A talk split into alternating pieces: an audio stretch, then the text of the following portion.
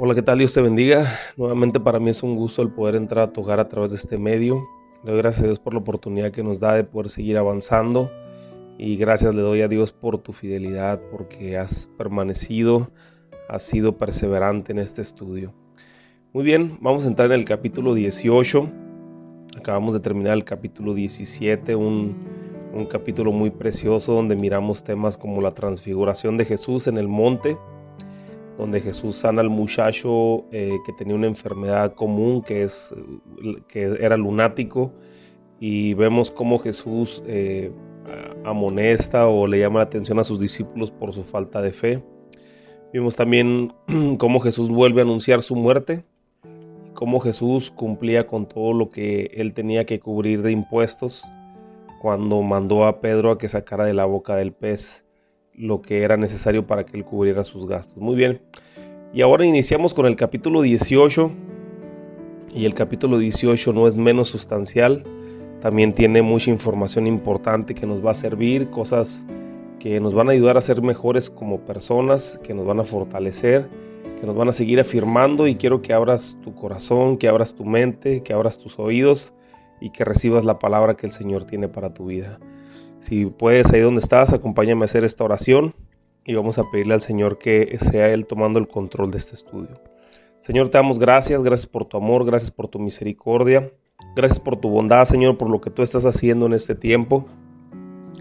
Gracias, Señor, porque a pesar de nuestra infidelidad, tú permaneces fiel, Señor, porque a pesar, Señor, de que muchas veces te hemos fallado, tú sigues ahí, Señor, ayudándonos todos los días como dice tu palabra, tú, dejas salir el sol tanto para justos como para pecadores, Señor, pero queremos nosotros presentarnos delante de ti como esos obreros que no tenemos de qué avergonzarnos, Señor.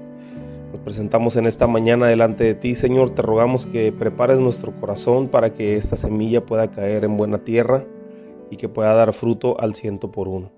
Te pedimos también, Señor, que, que que pongas un carbón encendido en mi boca y que únicamente palabra inspirada por ti pueda salir de, mi boca. Y te rogamos también por la situación mundial, por esta pandemia que se está viviendo. Te rogamos que seas tú haciendo la obra poderosa para este tiempo. Te damos gracias en el nombre de Jesús. Amén. Muy bien, eh, capítulo 18, versículo 1 dice, en aquel tiempo los discípulos vinieron a Jesús diciendo, ¿quién es el mayor en el reino de los cielos? Y llamando Jesús a un niño, lo puso en medio de ellos, y dijo, De cierto os digo que si no os volvéis y os hacéis como niños, no entraréis en el reino de los cielos. Así que cualquiera que se humille como este niño, es mayor en el reino de los cielos, y cualquiera que reciba en mi nombre a un niño como este, a mí, a, mí me recibe. Muy bien, aquí vemos nosotros que, que, los, que los discípulos todavía tenían... Eh, dudas de carácter de inmadurez, ¿verdad? Porque verdaderamente lo que le estaban preguntando a Jesús, lo, que, lo que en realidad ellos, si lo traducimos, lo que le querían preguntar, recordamos que Jesús ya había anunciado su muerte dos veces. Eso quiere decir que se esperaba que su líder, que era Jesús, su, eh, su guía, ya en un corto tiempo pasara a una siguiente etapa en su ministerio, ¿verdad? Que que los dejara y ellos quedarían solos. Entonces ellos estaban un poquito preocupados por quién se quedaría al mando de los, de los apóstoles, quién se quedaría al mando.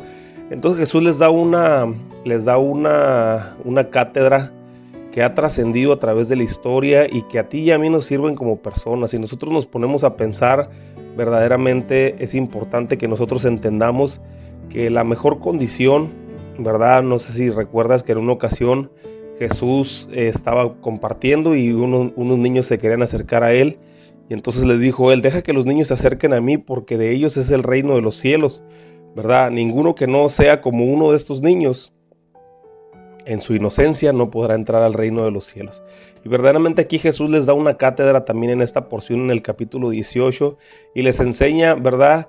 Que ellos tienen que volver a ser como esos niños, ¿verdad? Dice aquí en el versículo 3, dice, de cierto os digo que si no, no os volvéis, o sea, si no regresas a ser como ese niño con esa inocencia, ¿verdad? No si, si recuerdas, ¿verdad? Ese, ese dicho que dice que los niños siempre dicen la verdad, es importante entender que nosotros debemos de tener un corazón como los niños, ¿verdad? Ya cuando uno empieza a crecer, empiezas a, hacer un poquito más de malicia, empiezas un poquito a pues a ocultar cosas, ¿verdad? A no decir las cosas como son, sino tratar siempre o buscas de alguna manera cubrir la verdad con un poco de mentira y eso es cuando ya se pierde la inocencia.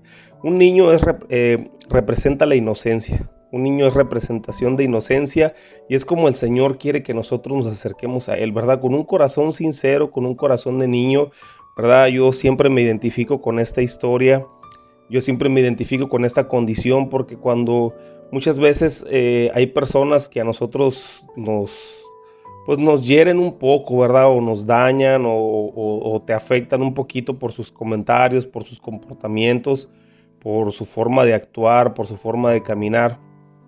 Y a veces a nosotros nos duele, ¿verdad? ¿Qué es lo que hace un niño? Un niño eh, a lo mejor se pone triste cuando tú le haces algo, pero luego cuando, cuando tú te le acercas al niño, ya el niño se le olvida, te abraza, te besa, se le olvida este, a lo mejor ya lloró, pero también se le olvidó. Entonces nosotros debemos de ser de esa misma manera con las personas, ¿verdad? Es un principio importante para poder nosotros dar el perdón, el perdón a las personas que nos rodean. Eh, un adulto es muy difícil que perdone, pero un niño es muy sencillo que perdone. Un niño perdona por su inocencia, un niño perdona, olvida las cosas, y, haz de cuenta que vuelves a comenzar nuevamente, ¿verdad? Esa es la inocencia que nosotros debemos de tener en cuestión de perdón, en cuestión del orgullo, en cuestión de dar, en cuestión de amar, en cuestión de entregarnos, ¿verdad? Eso es como nosotros debemos de ser, como esos niños para esa malicia, ¿verdad? Como decía, decía también Jesús, ¿verdad? Ser esos audaces como esas serpientes, pero mansos como palomas, ¿verdad?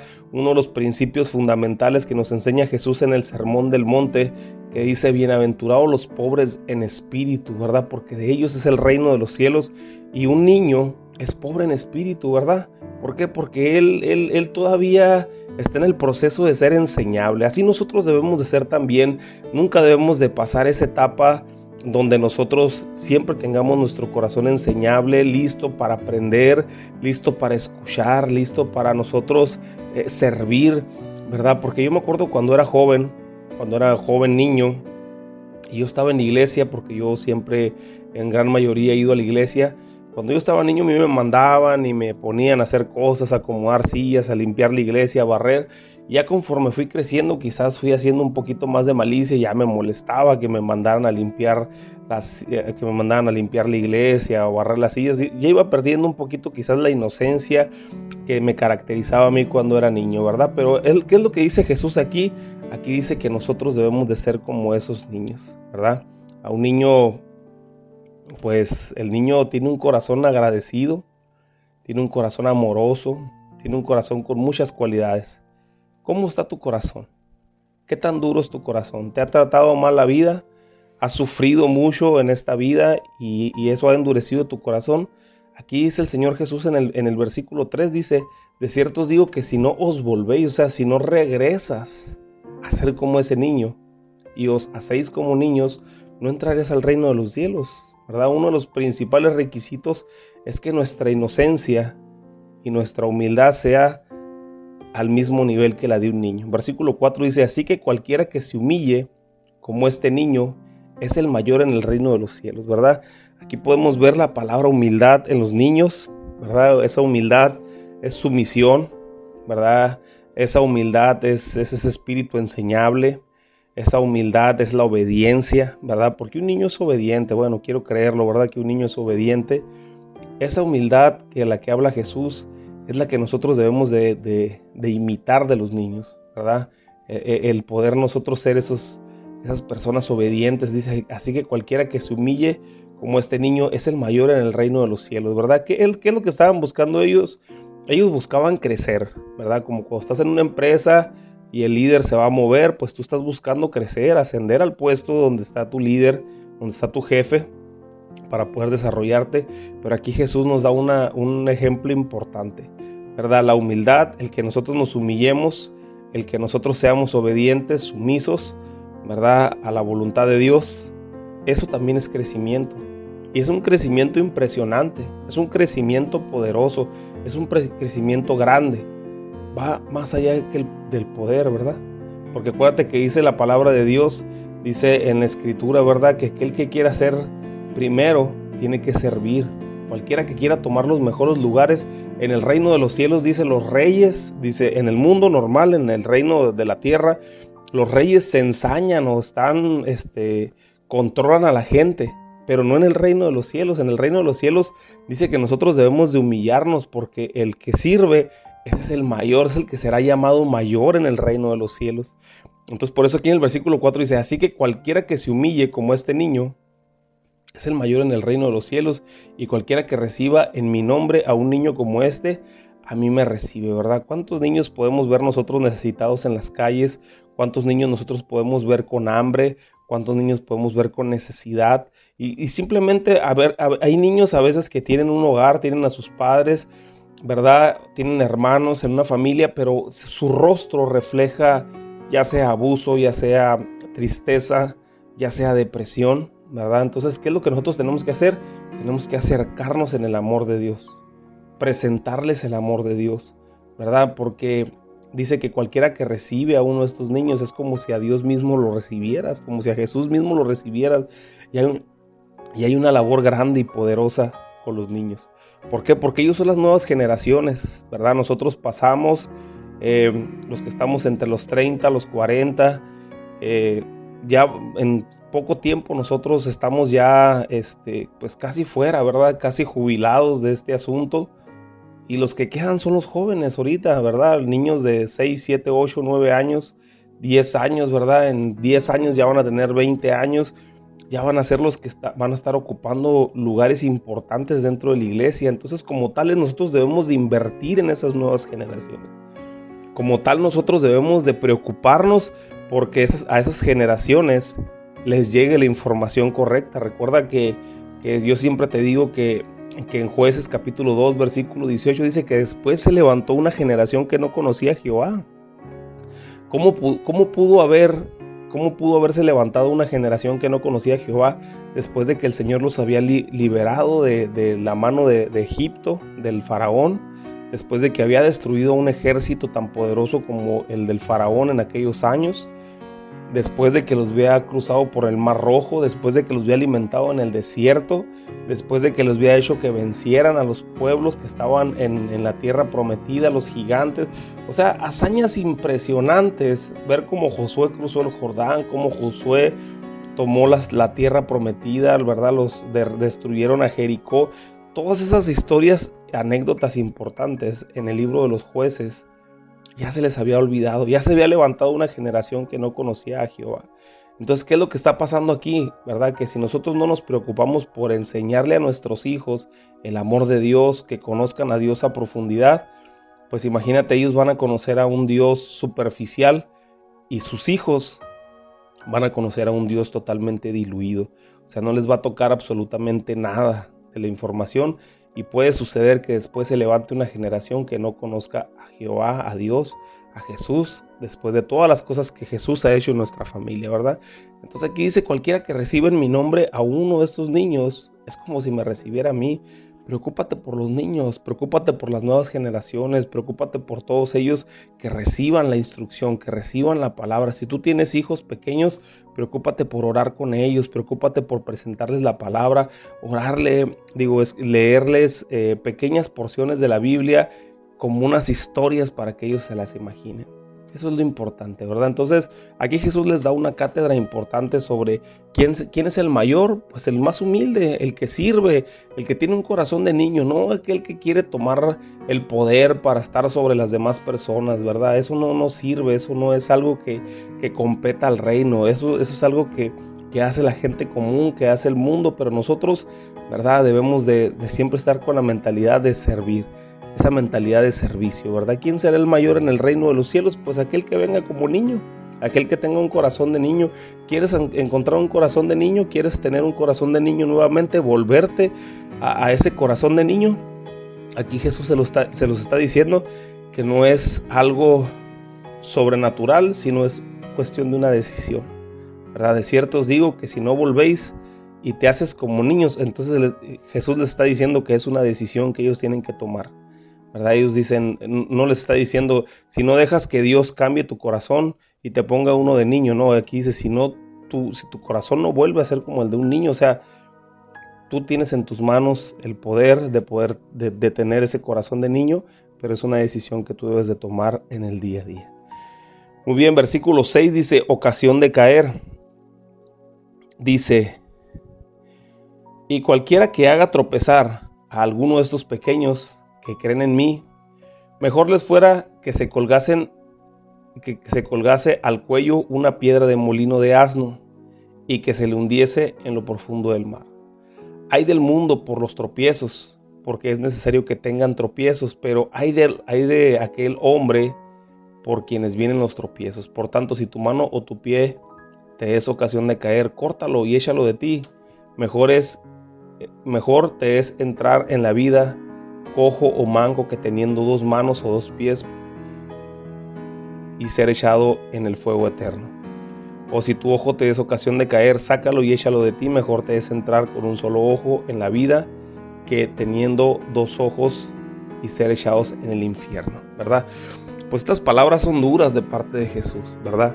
Pero aquí lo que está diciendo Jesús es, dice que cualquiera que haga, que haga tropezar a uno de estos pequeños, Podemos verlo desde, desde dos plataformas importantes. Una que se refiere a los niños, a los niños verdaderamente niños, niños que menciona la palabra en el pueblo judío eran de, no se puede decir de 10, 12, 11, 9, 8 años, niños pequeños, pero también personas que van comenzando en el, en el ministerio, en el, en el conocimiento de Jesús, que han nacido de nuevo, porque cuando nosotros nos acercamos al Señor, nacemos de nuevo verdaderamente. Y hay mucha gente que va a ver lo que tú estás haciendo, ya tú que tienes muchos años caminando en el Señor. Los nuevos van a ver cómo tú te comportas. Entonces es donde nosotros debemos de cuidar, como dice la palabra de Dios, teniendo en derredor nuestro una gran nube de testigos, ¿verdad? Despojémonos del viejo hombre que está viciado con todas las cosas del mundo ¿verdad? Despojémonos porque hay mucha gente que nos está viendo. Primeramente tus hijos, ¿verdad? No hagas tropezar a tus hijos con tu comportamiento. No hagas tropezar a tus hijos con tu estilo de vida frío. No hagas tropezar a tus hijos con tu, con tu poca relación de oración que puedas tener con Dios. No hagas tropezar a tus hijos con tu falta de devoción para con Dios. No hagas tropezar a las personas nuevas, quizás con la crítica, quizás con lo que tú hables, quizás con lo que tú digas. Muchas veces desanimamos nosotros que tenemos más tiempo en el caminar del Señor, desanimamos a las nuevas personas que vienen y traen deseo de servir a Dios, pero como son inmaduros, se prestan y escuchan la voz de muchas veces las personas que ya tienen más tiempo en el caminar con el Señor y los hacen tropezar, ¿verdad? Pero aquí dice la palabra en el 7, dice, y es algo de temer, es algo de que nosotros debemos de tener temor, ¿verdad? Porque como dice en el 6, mejor dice, dice, y cualquiera que haga tropezar a uno de estos pequeños que creen en mí, mejor le fuera que se colgase una piedra de molino al cuello y que se hundiese en lo profundo del mar, ¿verdad? O sea, eh, el Señor Jesús obviamente no quiere que tú te avientes al mar con una piedra de molino de asno en el cuello, pero, pero te quiere mostrar lo drástico de la situación.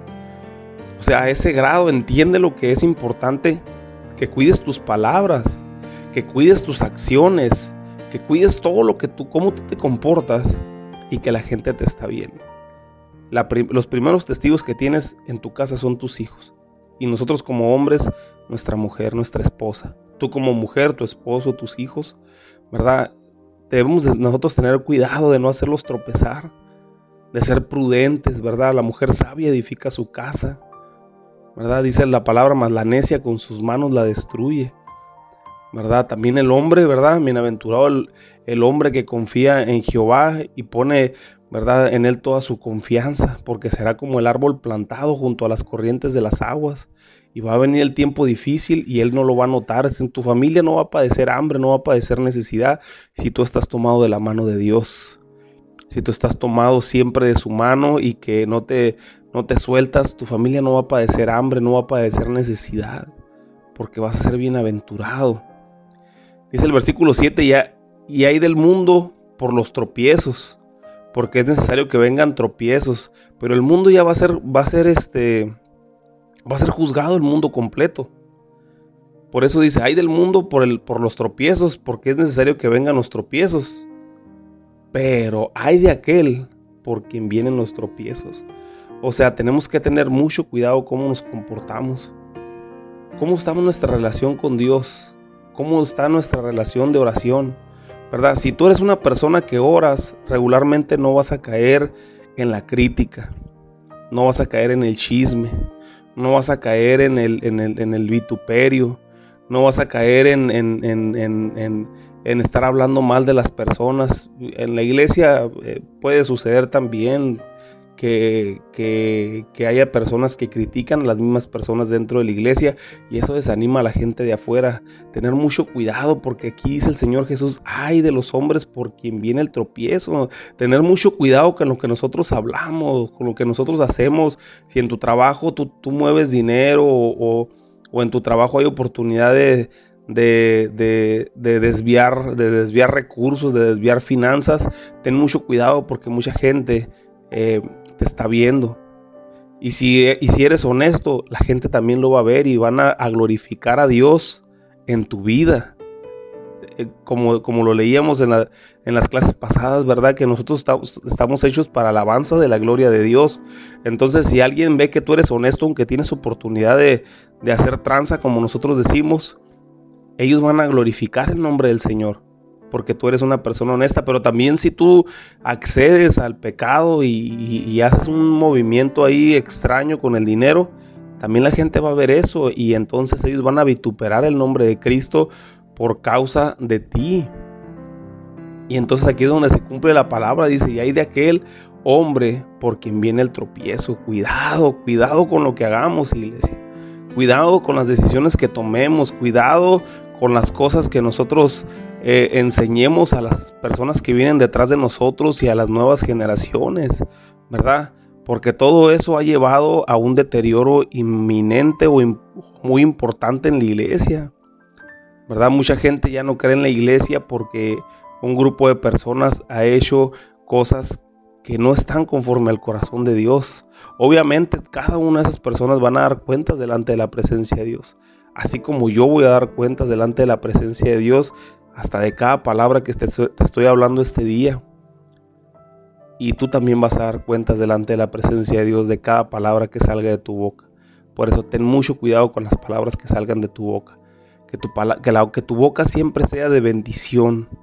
Que tus pensamientos siempre sean de bendición. Recuerda que uno de los frutos del Espíritu Santo, un, parte del fruto del Espíritu Santo, perdón, es la benignidad. Y la benignidad es siempre pensar buenas cosas, pensar positivo. No pensar siempre que dijeron algo para ofenderte o, pensar, o dijeron algo para, para afectarte a ti, ¿verdad? Eso es parte del fruto del Espíritu Santo, la benignidad. Tener mucho cuidado con todas las cosas que nosotros hablamos, ¿verdad? Porque aquí dice, hay de aquel hombre por quien venga, venga el tropiezo para alguna de las personas. Por tanto, dice, si tu mano o tu pie te es ocasión de caer, córtalo y échalo de ti. Mejor te es entrar en la vida cojo o manco que teniendo dos manos o dos pies ser echados en el fuego eterno, ¿verdad? Aquí obviamente Jesús no quiere que llegues con la mano cortada, no quiere que, llegues sin un ojo, no quiere que llegues, ¿verdad? Eh, mutilado a la iglesia o mutilado a tu casa. Obviamente aquí lo está haciendo drástico para que veas lo importante de las cosas, para que te des cuenta que es algo a lo que tenemos que nosotros poner eh, atención a cuando hablamos, a cuando nos comportamos, porque a veces hablamos a la ligera, a veces nos comportamos a la ligera, a veces nosotros no, no, no, no tenemos cuidado de lo que decimos y, y, lo que yo te estoy hablando es, es algo que es para mí primeramente, no, no te estoy diciendo que para ti, el Señor habla, el Señor habla en este tiempo y a la primera persona que le está hablando es a mí, que yo tengo que tener cuidado con lo que digo, que yo tengo que tener cuidado con lo que pienso, que yo tengo que tener cuidado con lo que le estoy enseñando a mis hijos, a mi esposa, a las nuevas generaciones, a ti como tu como iglesia, ¿verdad? Como tu pastor, ¿qué es lo que te estoy enseñando a través de la escritura, a través de la palabra, que no esté inventando cosas que estén fuera de contexto y que al último terminemos nosotros en puros pretextos como como dicen por ahí, ¿verdad? Entonces, cosa importante es ver nosotros que no seamos esa ocasión de caer, Que tu vida sea de bendición para las personas. Que tu vida sea de bendición cuando hables, cuando actúes, cuando te muevas, cuando respires, cuando tengas una, cuando estés en una reunión, cuando estés en una junta de trabajo, cuando estés en tu trabajo laborando, cuando estés en tu casa con tus hijos, que tu vida siempre sea de bendición y que sea esa luz, ¿verdad? Que Dios te bendiga, que Dios te guarde, te dejo con esto. Nos vemos en la siguiente clase y espero que esto haya sido de gran bendición para tu vida.